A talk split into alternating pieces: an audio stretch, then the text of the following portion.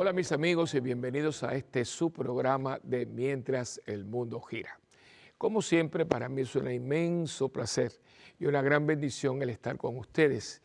Ya son varios años, ¿verdad? Pero no sé, pero espero que lo sea para ustedes también.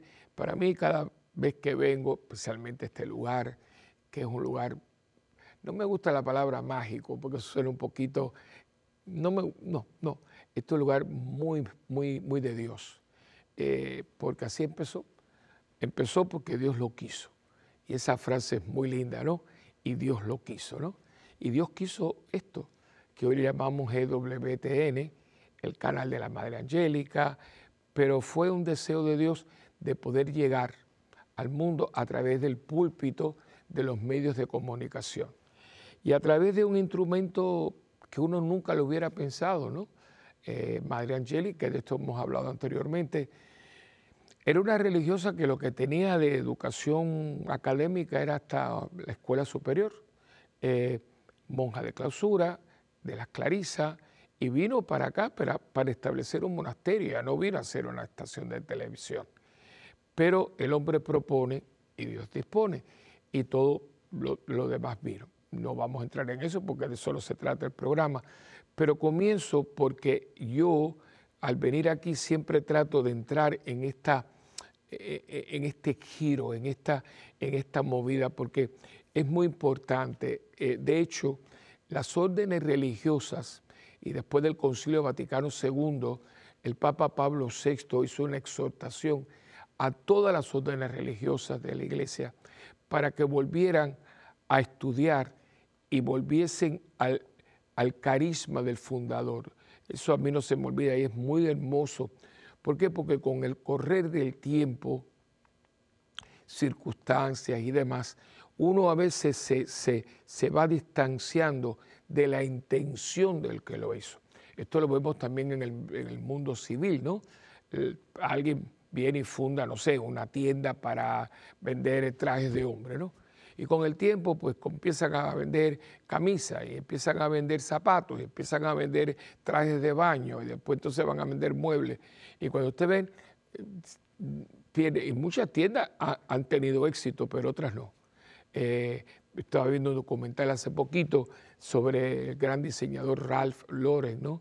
Él empezó, yo, es muy interesante, es muy buena, eh, porque es uno de esos diseñadores que, que no han vuelto estrafalarios, ¿no? Y empezó vendiendo corbatas. Y fue un éxito, un hombre que ha tenido siempre una gran bendición, no suerte, bendición. Y empezó vendiendo corbatas, pero se dio cuenta de que la corbata que él estaba eh, diseñando eh, no, no, no, no, iba con todo tipo de camisa y entonces crea una camisa y ahí empezó hasta que un día alguien le dijo, ¿por qué no hacer ropa de mujer? Dijo, yo nunca he hecho ropa de mujer. Dice, pero trata. Y ha tenido ese acierto, pero fíjense que hasta ahora, eh, aún porque ahora vende toalla y ropa de cama y muebles, pero si uno sigue, va a ver que, poniendo un ejemplo, sigue siendo una persona más bien clásica, no estrafalario. Hay otros como Carolina Herrera, eh, Oscar de la Renta, que son gente que son han seguido la línea y uso algo que usted por lo menos ha escuchado, ¿no? Eh, los diseñadores famosos. Hay otros que se han, si esto es cosa, ¿no? Yo digo que a veces parece una pasarela del Circo Soleil, pero eso pasa también. Eh, pasa con órdenes religiosas que fueron fundadas para algo y, han ido, abren aquí, abren allá, y cuando ellos se diluyen, y mucha gente dice, bueno, yo entré aquí para esto, pero de esto no tengo nada, ¿no? Pasa, pasa también en la vida religiosa. Y el canal. Y por eso yo creo que hasta el día de hoy, por lo menos yo no estoy siempre aquí, pero vengo, hablo, comparto, estoy siempre al tanto. Y por lo menos en lo que es el formato de los programas que yo he compartido con ustedes, acuérdense que yo llegué aquí, por eso sé el tiempo que llevo, ¿no? Yo voy a cumplir, cumplo ahora 25 años, así que no tengo un bizcocho, un cake, pero tengo que celebrarlo aquí con la yo entré aquí en 1999 para un programa de un año, que fue Las familias el año 2000, por eso sé. Y entonces después la madre, ella veía los programas y le gustó la manera, sintió que yo podía hacer algo bueno aquí. eh, ser un instrumento de Dios aquí. Entonces me invitaron, eh, Natalie French era la que estaba de productora, ahora es Enrique, y entonces me invitaron para la primera serie que yo la, me encantó siempre, Caminando con Jesús. ¿Se acuerda que era como un cementerio? Que ese cementerio estaba diseñado, un cementerio en Lituania, que son víctimas de la persecución soviética, que Lituania era un país muy católico y los rusos, los, soviéticos acabaron, acabaron y, la mayoría de la gente muere por la fe. Y, ese estado, ¿se acuerda? Yo caminaba entre las cruceras, eh, eh, fue muy bonito y yo lo, lo, disfruté mucho. Bueno, yo he disfrutado todo, ¿no? Después de eso, entonces hicimos Camino a la Santidad, que eran aquellos cuadritos, muy bonitos sets. Y entonces ya después, cuando me piden que venga a tiempo completo, eh, venimos con, mientras el mundo gira. Pero si usted se da cuenta, yo he tratado de mantener, y, este tipo de programa, que es más bien un, un, conversatorio, eh, tratar de, traer el Evangelio, la palabra de Dios, y que precisamente lleve a cabo lo que la madre quería, traer el esplendor de la verdad, que la verdad de Jesús, la verdad del Evangelio, ilumine, ilumine, de eso se trata el programa de hoy, ilumine nuestra existencia y nuestro momento histórico, ¿no? El Evangelio es el mismo, porque el Evangelio es la palabra de Dios, la palabra de Cristo, que es Dios, y Cristo es Dios y Dios es siempre el mismo, el mismo ayer, hoy y siempre. Y lo que tenemos que hacer los cristianos en cada momento histórico es coger el Evangelio, inculturizar esa palabra tan que hizo muy muy, eh, no moderna, muy, muy de uso, Juan Pablo II, meterlo dentro del contexto de la cultura eh, predominante. Y creo que este es un momento así. Pero bueno, ya veremos porque el programa tiene mucho que ver con esto, pero como siempre les digo, eh, para mí estar aquí es una bendición. Venir aquí y tratar de, de meterme dentro del carisma, de lo que ella quería ella fue el instrumento para llevar el esplendor de la verdad, la, verdad que ha sido revelada, la verdad que ilumina el corazón y la mente del creyente y de todo ser humano que con humildad y buena intención pues se abre, se abre. Pero antes vamos a, a rezar. Ah, la oración al Espíritu Santo que precisamente es el Espíritu que ilumina nuestra mente y como dice la oración, Vamos a decirla despacito para que usted escuche y va a ver que es, eso es lo que, de eso se trata, de que tengamos esa luz, esa influencia, esa unción para poder, de la manera que nos ha tocado, usted como laico, yo como clérigo, de una manera, soltero, casado, viudo, lo que fuera, pero todos nosotros con un mismo común denominador darle sentido al momento existencial que nos ha tocado. Así que comenzamos en el nombre del Padre, del Hijo y del Espíritu Santo. Amén. Oh Espíritu Santo, amor del Padre y del Hijo, inspírame siempre lo que debo pensar, lo que debo decir, cómo debo decirlo, lo que debo callar, lo que debo escribir, cómo debo actuar lo que debo hacer para procurar tu gloria en bien de las almas y de mi propia santificación. Espíritu Santo, ilumina mi entendimiento y fortifica mi voluntad.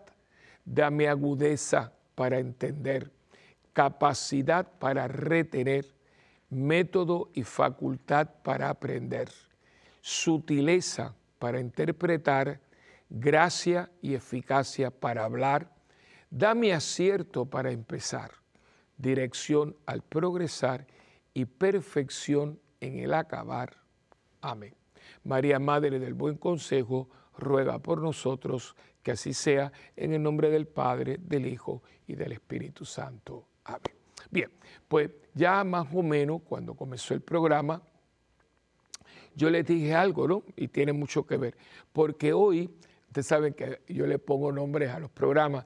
Eh, eh, le pongo nombres así un poco picaresco, ¿no? En el sentido de la palabra que, que haga, que te llame la atención, que, que tú digas, ay, pero tipo cantif, será, no será, pero bueno, pero con la intención, por supuesto, una intención recta y, y que tenga sentido, no por una tontería.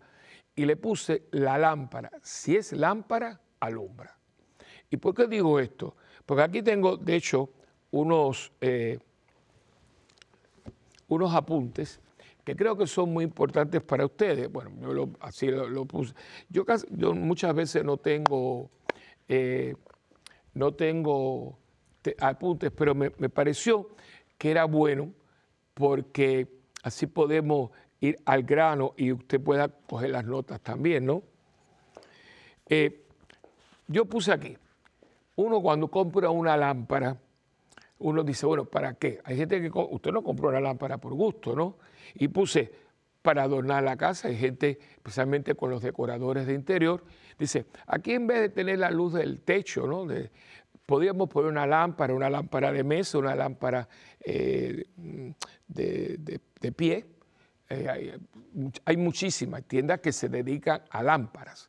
Eh, y hay belleza, ¿no? Hay lámparas, las famosas chandeliers, ¿no? Las lámparas esas espectaculares, hay lámparas de cabecera, hay lámparas de escritorio, hay una, hay una, amalgama de, lámparas, ¿no? Pero todas tienen un mismo, un, mismo propósito, alumbrar.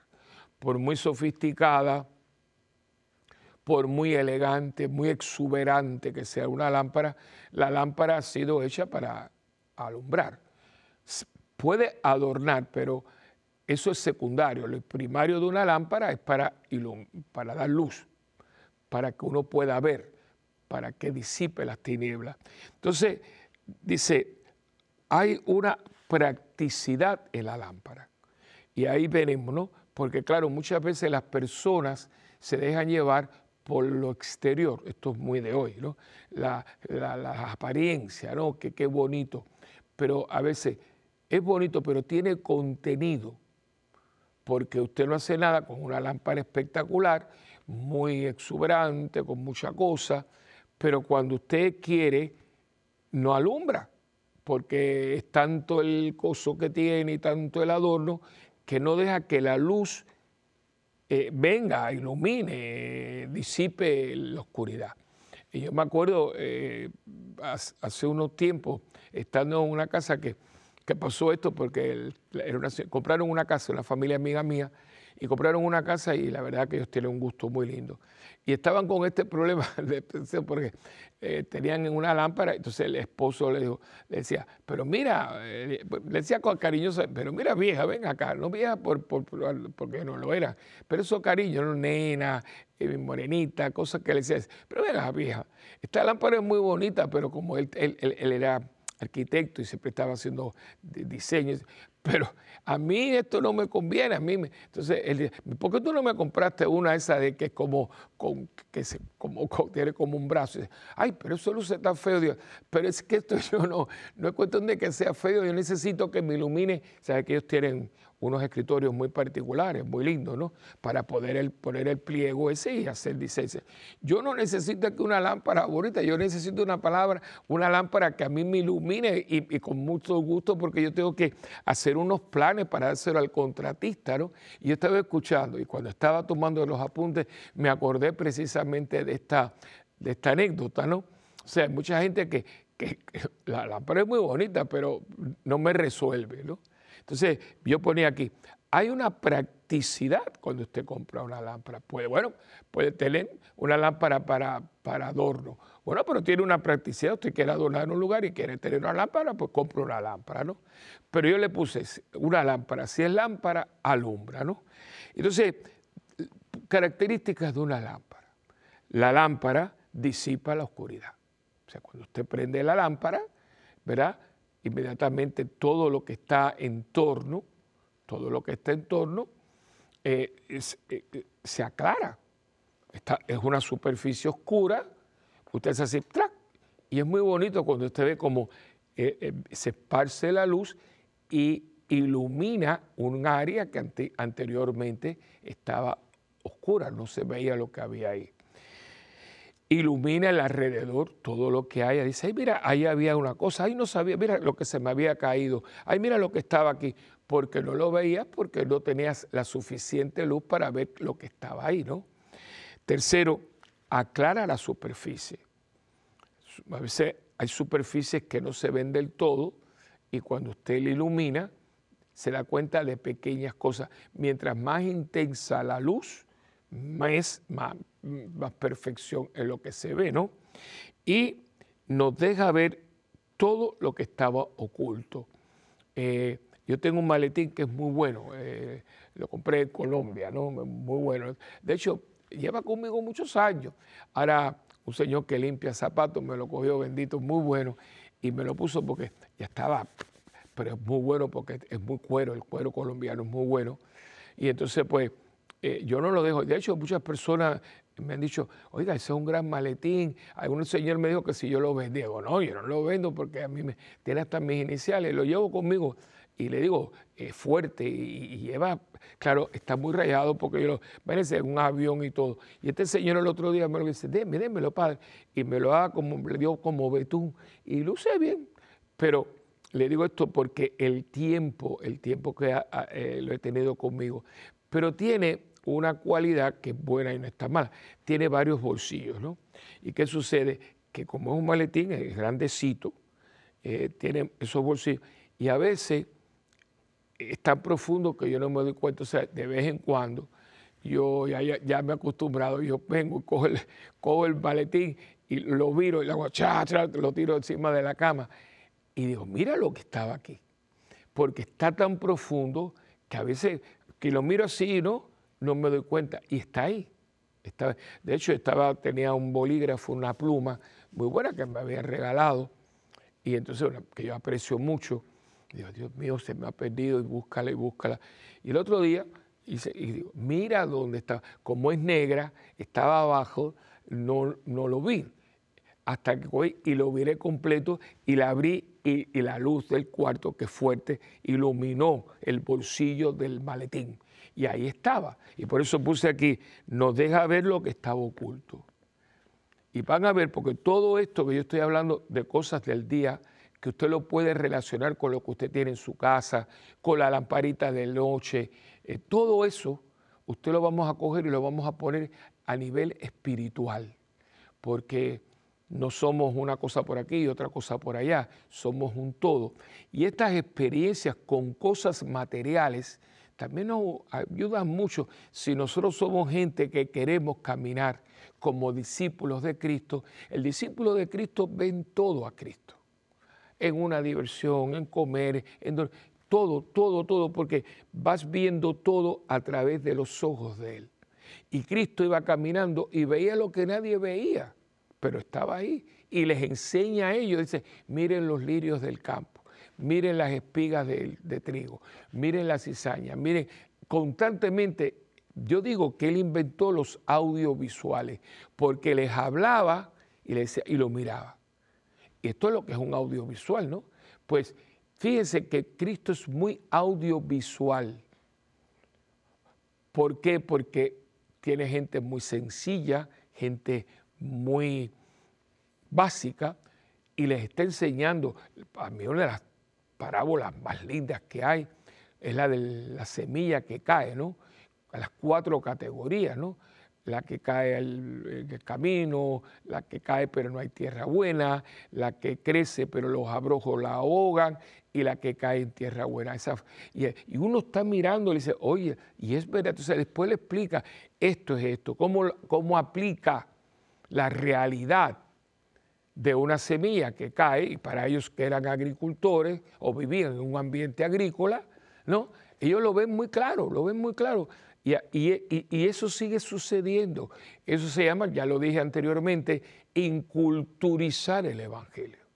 No lo hemos hecho siempre. A veces mucha gente que, eh, usando un poco la palabra, que no me gusta porque verdaderamente no debe ser así, pero hay gente que es muy espiritual, pero espiritual no, no auténtico, ¿no? Siempre lo, pero nunca aterriza, nunca aterriza. Es como la gente que que cuando vamos, vamos, vamos a limpiar los baños de la parroquia o vamos a cortar la grama, la hierba, ¿no? Y dice, ah, sí, sí, pero yo voy a orar por usted. No, pero ¿por qué vas a orar por mí? Coge tú la escoba, coge el mapo, coge la maquinita, ven con nosotros y haz eso también oración. ¿no? A veces uno disfraza las cosas, ¿no? O sea, que todo tiene su encanto y todo tiene su orden divino cuando uno se pone las gafas de Dios. Cuando uno coge y dice, Señor, estos son tus ojos, pónmelos para yo ver, para yo ver mejor. Y eso, por eso yo ponía aquí, nos deja ver lo que está oculto. Porque una lámpara ilumina, luz. ¿Y qué nos dijo Jesús en un momento dado? Dice, ustedes son la luz del mundo. Después habla de la sal, pero Hoy no vamos a hablar de la sal, vamos a hablar de la luz. Ustedes son la luz del mundo. Y fíjense que en el tiempo de Cristo no hay luz eléctrica. Todavía falta mucho para llegar ahí. ¿Qué es lo que iluminaba las tinieblas de la noche? Especialmente si no había luz eh, de luna, porque la luna, cuando hay una luna llena, es como si fuera un gigantesco, una gigantesca bombilla, ¿no? No, pero si no, cuando no hay luna, que es una oscuridad total, no hay, por eso era muy peligroso salir de noche y también hoy, ¿no? Entonces, pero ¿qué cosa los iluminaba? Pues mire, lo, lo, que era común eran unas lamparitas que hoy en día algunas veces la gente las tiene en su casa, eh, son muy bonitas, son hechas de barro y se le ponía aceite, aceite de oliva y una, una mochita y, y por eso iban con ella por, aquí por allá. También las velas, pero las velas eran muy caras. La vela siempre ha sido cara porque tiene todo un proceso, todavía hoy. Ah, hoy hay dos tipos de velas. Están las velas de parafina y están las velas de cera. La vela de parafina es muy blanca y cuando usted la enciende ve que el humo que echa es negro. Eh, no es lo mejor, pero bueno, funciona. ¿no? Eh, pero está la vela de cera, alguna tiene 100% cera y no es blanca, es como un color eh, vainilla, un color muy bonito, como un color amarillito, y el humo no, no, es humo negro. Y si usted se acerca, tiene un olor muy rico porque es la miel, la cera. Y de hecho, en la liturgia de la iglesia se exige, que lo hagan o no lo hagan, eso es otra cosa, pero se exige, yo creo que a casi todos los sacerdotes lo hacemos, que las velas del altar tienen que ser de cera, no pueden ser de parafina. Y eso usted lo ve, y por eso dice, ay, este lugar huele iglesia. Lo que estás oliendo muchas veces el olor a la vela de cera, que cuando se apaga, pues deja ese olor que en un lugar cerrado, pues crea entre el incienso y las velitas de cera, crean ese olor, que la gente dice esto es un olor a iglesia, por esa razón. Entonces, eh, lo que ellos tenían, vela, la gente más rica, y las velas producto del aceite. Con eso ellos se iluminaban.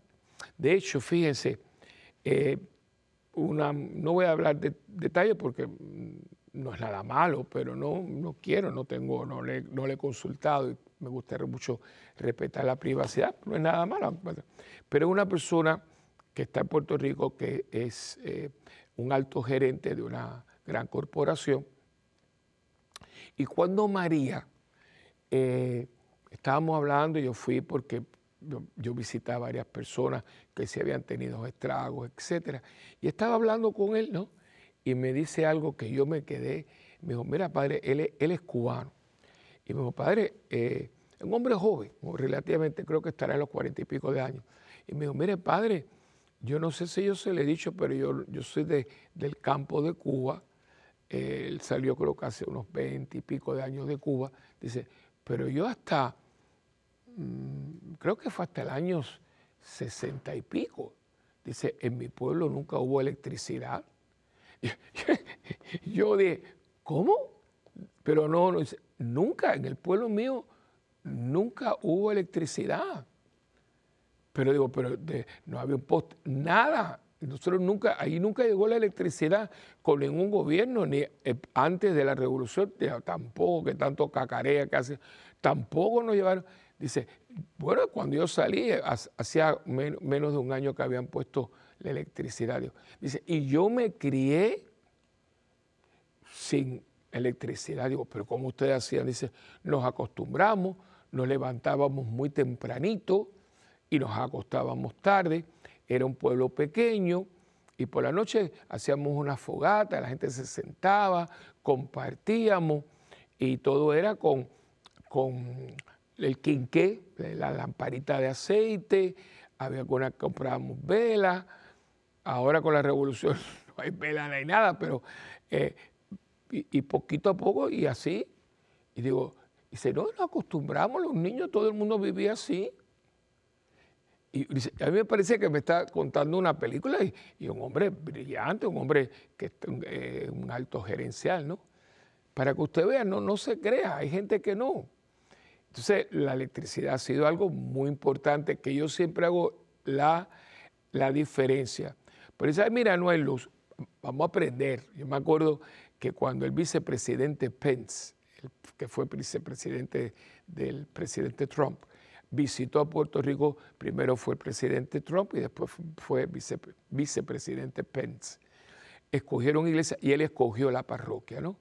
Y fue, y bueno, pues, imagínense la seguridad que yo fue, eso es para otro programa, ¿no? Un hombre muy agradable, muy ameno.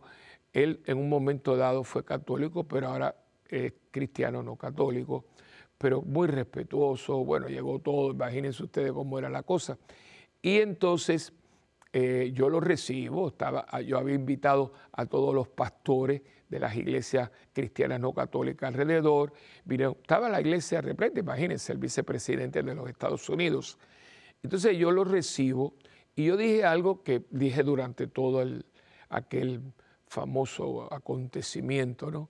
que todavía eh, a mí me sigue impresionando. Hay gente que se ha olvidado, yo no.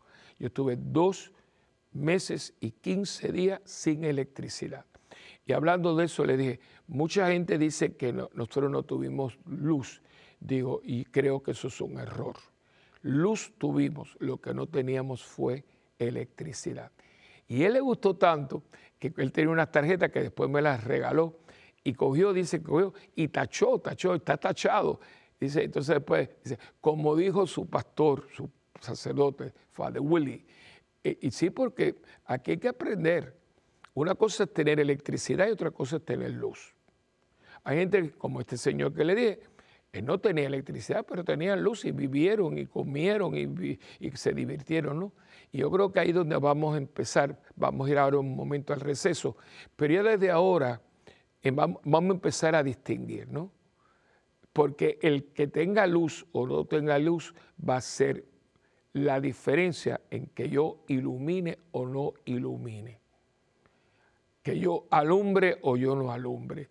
Y hay gente que tiene todo para alumbrar, pero de luz, nada.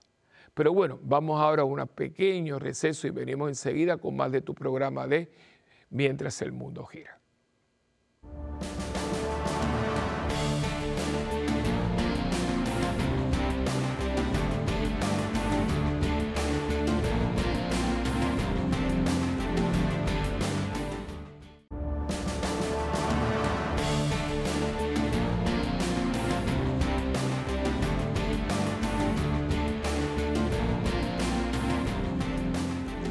Aquí de nuevo con ustedes y como siempre hacemos, tenemos un texto muy importante. Tanto es así que también lo podemos encontrar en Marcos capítulo 9, versículo 50, y en Lucas eh, capítulo 14, del 34 al 35. O sea, que los tres evangelistas, eh, los sinópticos, lo tienen.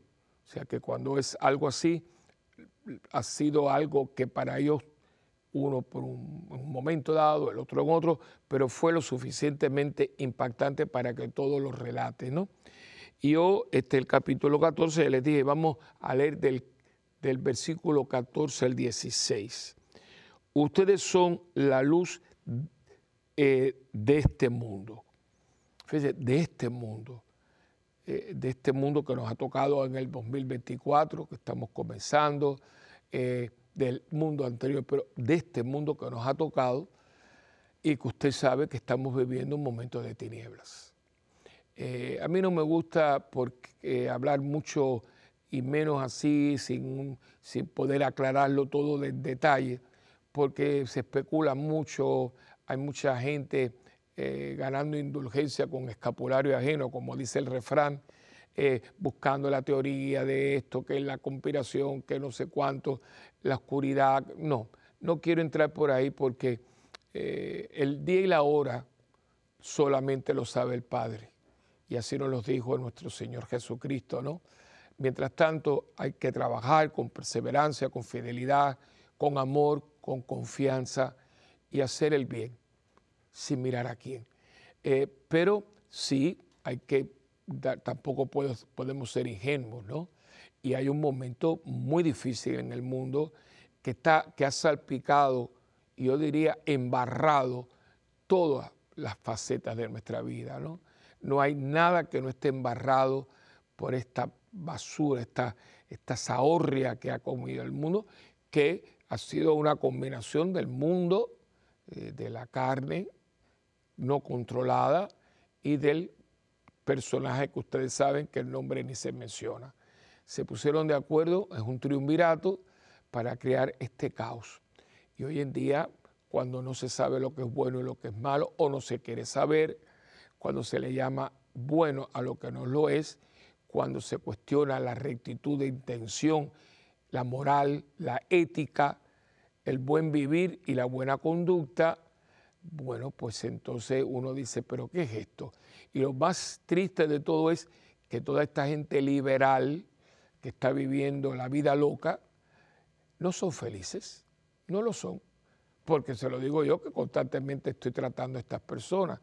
Tienen millones, tienen todo lo que usted se le puede imaginar, avión privado, yate, no sé cuánto, y están en depresión y están tomando pastillas.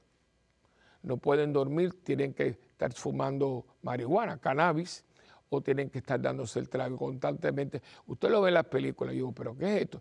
Llegan, pran el whisky, pran el pero, pero usted no puede hablar sin tomar alcohol, el consumo de alcohol, que es una droga, ¿eh? que como hay tanto dinero en, la en el alcohol, pues nadie dice nada. Pero el mundo del alcoholismo es igual o quizás más en algunos lugares que la misma droga cuántas víctimas, cuántos accidentes, cuántas muertes. Y se lo digo porque en mi parroquia, y ahí está la memoria de ella, una mujer increíble, linda, talentosa, una mujer generosa, con una voz muy bonita, con sus tres nenes. Y venía para la parroquia porque ella se entera de que había la persona que iba a hacer el desayuno, la encargada, no venía eh, y ella nunca, no se preocupe y fue para allá. Y vino un muchacho que lo triste es porque después hablé con él, hablamos cuatro personas con él, muchacho bueno, pero no sabía ni tomar ni nada, y celebrando su graduación, ligó la, la bebida y, se llevó la luz y la mató instantáneamente. De hecho, ella, como era un alma muy noble, había dejado, había donado todos sus órganos y lo único que no pudo, pudo usarse fue el corazón porque el impacto fue tan grande que le sacó el corazón del lugar. Imagínense ustedes qué impacto. ¿Y por qué? Porque venía tomado. Entonces, en este mundo un mundo de tinieblas. La gente no sabe mirar hoy porque perdió la visión, la visión. Y al perder la visión, usted pierde la misión que usted tiene en este mundo. Y por eso dice, eh, ustedes son la luz de este mundo, usted y yo somos la luz de este mundo. No seremos un foco, un perseguidor de eso de, grandes producciones, pero aunque sea una lucecita de pasillo, esa que se pone por la noche para que los niños no tengan miedo. Pero esa lucecita ayuda porque cuando usted se levanta de la cama, usted no tropieza, usted sabe para dónde ir y somos la luz de este mundo, del que nos ha tocado. Y dice, Y una ciudad en lo alto de un cerro no puede esconderse, ni se enciende una lámpara para ponerla bajo un cajón, antes bien se la pone en alto para que alumbre a todos los que están en la casa. Y ahora viene el Del mismo modo, procuren ustedes que su luz brille delante de la gente, para que viendo el bien que ustedes hacen, todos alaben a su Padre que está en el cielo. Este es un texto bellísimo y tiene tanta tela para cortar porque precisamente cuando usted está en lo que tiene que estar, usted ilumina a los que están alrededor suyo, ¿no? Ahí está la cosa. Bueno, ¿y cómo yo sé que yo soy luz? Bueno, usted ilumina a los que están consigo, con usted, su familia, sus allegados, la gente que trabaja con usted. Porque yo puedo decirle, sí, sí, sí, yo soy luz. ¿A quién usted ilumina? ¿Quién es, tiene más claridad de vida? ¿Quién tiene más eh, conciencia de lo que se espera de él o que se espera de ella? Porque usted está ahí. O usted, personas que oscurecen el ambiente cuando usted crea confusión, ¿no? Y entonces, como les dije, la lámpara ilumina, da luz, el cristiano da luz, pero para tenerla hay que tener una fuente de energía y aquí voy. Porque yo tengo la lámpara, vamos a ir con la lámpara, ¿no? Pero la lámpara está conectada a un receptáculo que está en la pared y que transmite la electricidad, ¿no? O puede ser que son lámparas de batería, usted compra, se la pone, eso sucede mucho en la Navidad, que tenemos casitas de y dice, no, no, es con batería. En algunos lugares le llaman pilas, otros en batería, ¿no? Pero hay que comprar las baterías. A veces dice, este juguete o este eh, artefacto viene con la batería o hay que comprarle, entonces hay doble A, doble 3A o lo que fuera. Porque para que ella tenga, tiene que tener una fuente de energía. Y la fuente de energía que le da la capacidad a un cristiano de ser luz es quien es la luz. Él es el que me da a mí la energía, la gracia, para que yo pueda tener la luz e iluminar el entorno donde yo vivo. Una persona que está en pecado, una persona que tiene una vida de pecado, una persona que se mueve, se mueve en un ambiente tóxico, que lo que lleva y trae, siempre se está quejando. La misma gente que es muy pesimista, ¿no? Todo es la mala noticia. Y hay que tener cuenta, hay gente que, yo a veces predico eso, pero hay gente que ya está tan acostumbrada a la tragedia que se ha vuelto tragedioso o tragediosa, ¿no? Eh, y es muy triste porque todo depende del cristal con que se mira. Y claro que hay malas noticias. Hay días que uno se levanta y, la cosa está fuerte. Pero usted puede ver, ahora mismo, eh, cuando yo venía para acá, para el estudio, eh, tuve una noticia de una persona, una, esa casa yo la quiero mucho porque conozco hoy, hablaba con la mamá que acaba de perder a su hijo, y le pido oración, ¿no? se llama Enrique, Ricardo Enrique y Duarte, ¿no? Es una familia muy buena, especialmente los padres de ella, ¿no? Eh, esa gente tienen todo mi respeto, yo los quiero mucho. Ya están bastante ancianitos. Esto, este matrimonio perdió dos hijos el mismo mes. Se dice fácil, pero me acuerdo que yo estaba, estaba en la cocina con ellos. Ellos vivían en Orlando. Ahora se, me acabo de enterar que se mudaron para Puerto Rico de nuevo.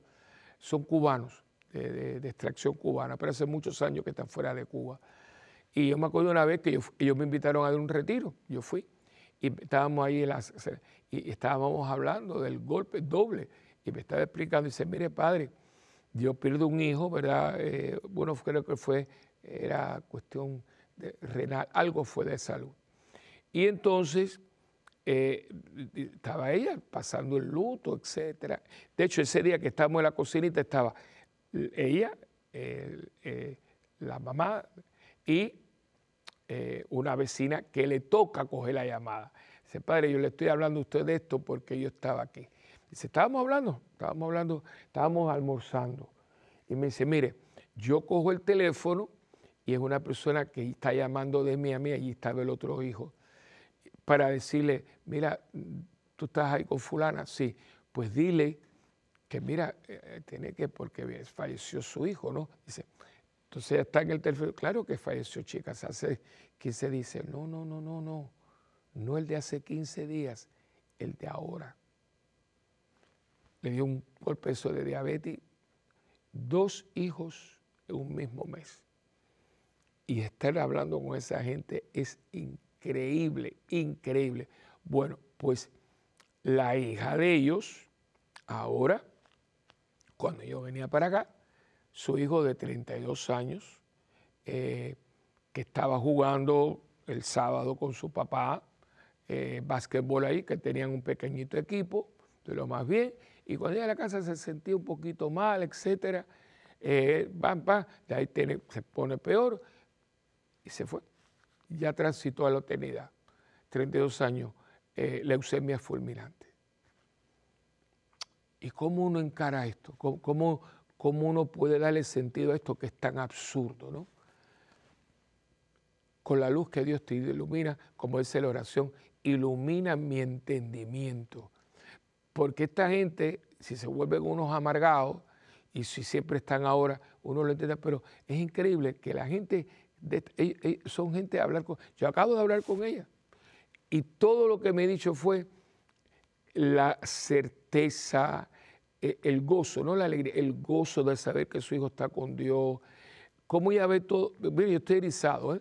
porque usted opta por tener una visión que ilumina todo, inclusive la muerte. Pero hay gente que no, porque está tan oscura, pobrecita, y siempre está con lo mismo y te cuenta la misma historia y te dice y entonces vuelve otra vez. Bueno, usted vive en una eterna oscuridad, una eterna oscuridad, aunque usted va a la iglesia y usted reza mucho, pero el ir a la iglesia y el estar en la oración no ha podido cambiarle su manera de pensar para poder, iluminado por el Espíritu, ver la vida como la ve Dios, por lo menos, mire, por lo menos ser así, por lo menos ser así. No. Entonces, es la tragedia.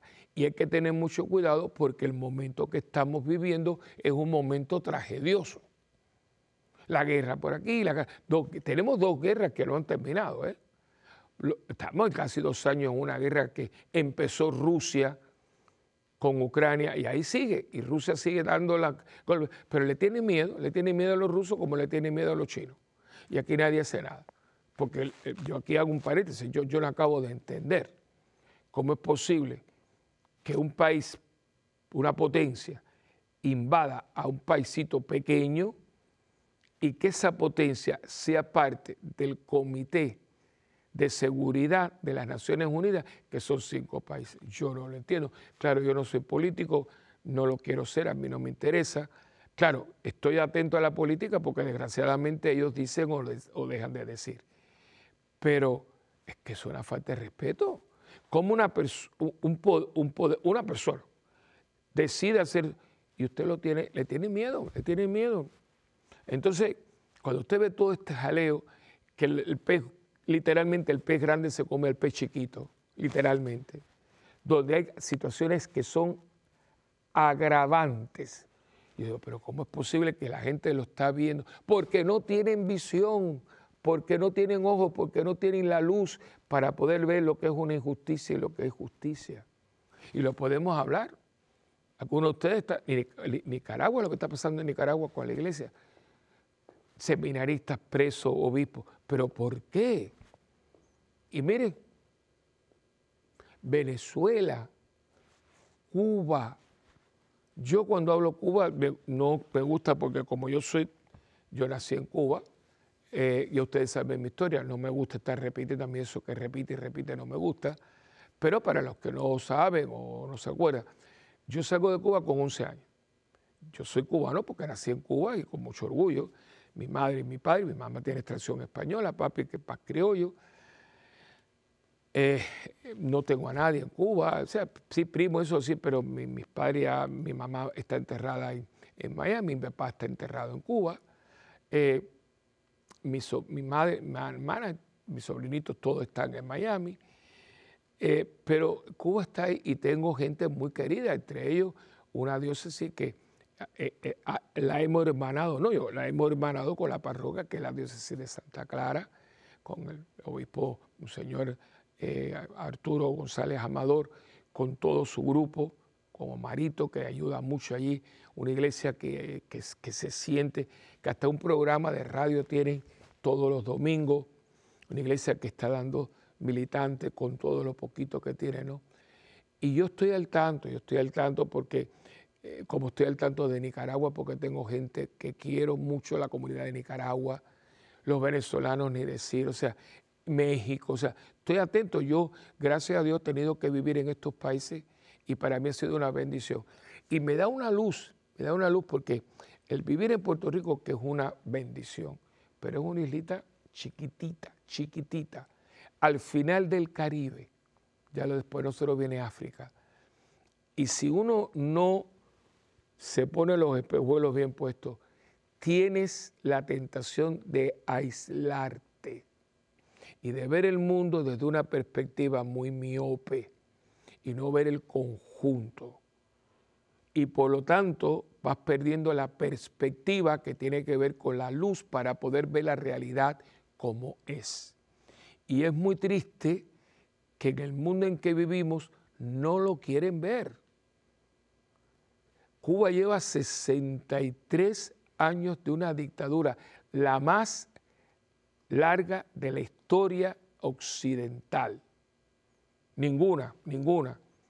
Y es para atrás, y es para atrás. Ahora, el primero de febrero, 500% van a aumentar los precios en las cosas más esenciales.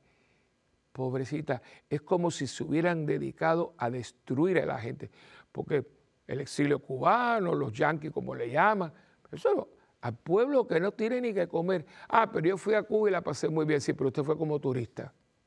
Y le recibieron con una guagua, decimos los en Puerto Rico, el autobús, eh, un, Mercedes-Benz con aire acondicionado, y se lo llevaron a Varadero, se lo llevaron para aquí, se lo llevaron a Emilia, y usted tiene, pero ¿por qué no se baja de eso y se monta en un camello y se mete en los lugares y hacer una cola para comprar un huevo, para un huevo a ver si se lo están, a ver si le libre. ¿Por qué no se mete con el pueblo?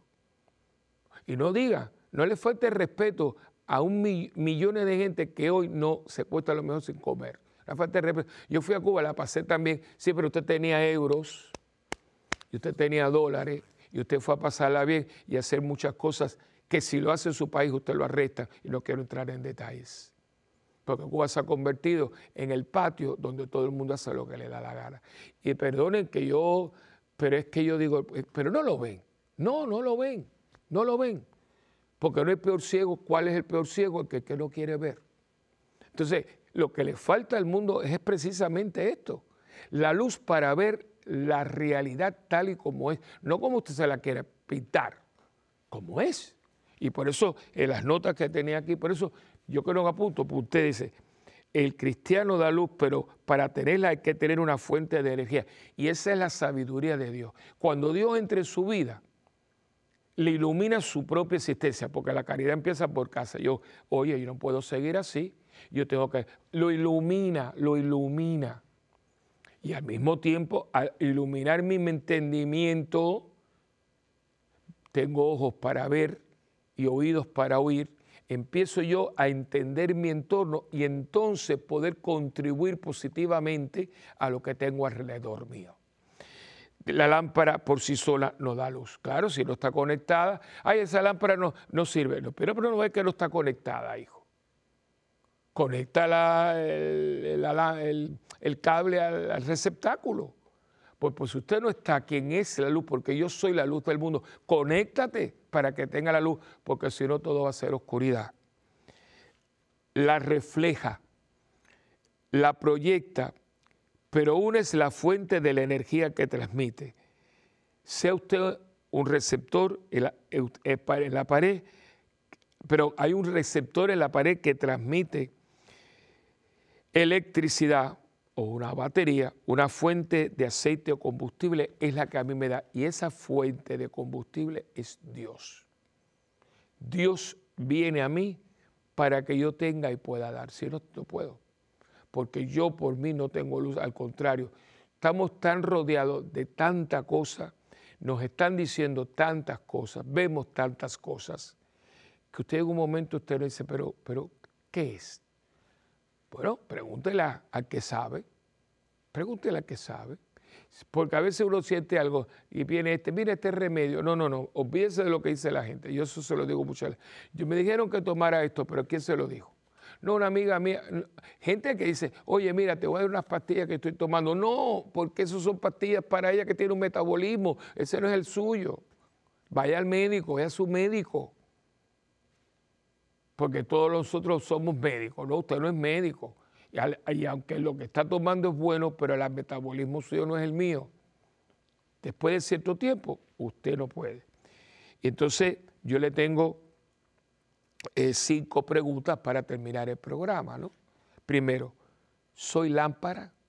¿Soy lámpara? ¿Qué ilumino? ¿Qué entorno yo ilumino? ¿Qué oscuridad yo disipo? ¿Qué superficie yo aclaro? Y por último, ¿qué dejo ver que estaba escondido? Lo voy ahora a empezar de, abajo para arriba y ya nos despedimos. ¿Qué dejo ver que estaba escondido? Comenzando por mí. ¿Qué superficie aclaro? ¿Qué oscuridad disipo? ¿Qué ilumino? ¿Y soy lámpara o no lo soy? Porque si usted es lámpara, usted alumbra. Bueno, pues hemos llegado al final de este programa. Eh, como siempre le dije al principio, para mí es un inmenso placer estar con ustedes y espero que yo pueda hacer una bendición en su vida como ustedes son para mí. Somos bendición de Dios, porque Dios nos da para que demos, y para eso estamos aquí. Siempre les recuerdo que es muy importante que recen por nosotros sacerdotes, por la familia, los matrimonios, por nuestros niños, por el mundo, por la iglesia, que viven momentos difíciles. Porque el mundo está en tinieblas y las tinieblas tienden a ir colándose. Pero en medio de esa tiniebla, usted y yo somos lámparas que iluminamos y disipamos la oscuridad. Eh, lo otro es que acuérdense que pueden comunicarse con nosotros. Exíbranos a mundogira.ewtn.com. Es muy importante, me gustaría saber de ustedes, ¿no? O visite nuestra página web parroquiasantavernardita.org. También estamos en YouTube, Santa Bernardita TV, y acuérdense, nosotros pasamos la misa diaria con el rosario, retiro, taller, porque hay un ministerio que se llama Agentes a la gente, y ahí se pone todo, y su ministerio es traerle a ustedes todo lo que nosotros hacemos, ¿no? La misa diaria, todo. Así que ahí estamos, conéctese. Y finalmente usted puede decir, algunos están llamando para ponerlo en oración eh, con mucho gusto. El 787 es el código de Puerto Rico, 7620375. Y como siempre, ¿verdad? Bueno, se me olvida el Facebook, es eh, facebook.com raya Padre. Y como siempre, acuérdense que su donativo es muy importante porque primeramente su oración, su acompañamiento y su donativo. Porque esto es una obra de Dios y la obra de Dios se mantiene con la caridad y, la motivación y la donación de los que eh, acogemos y hacemos nuestra este sueño de Madre Angélica. Y acuérdense que ustedes y yo tenemos una alianza que no la podemos violar. Yo oro por ustedes, ustedes oran por mí y juntos por el mundo. Que Dios los bendiga hoy y siempre en el nombre del Padre y del Hijo y del Espíritu Santo. Amén. Y hasta la próxima en este tu programa de Mientras el mundo gira.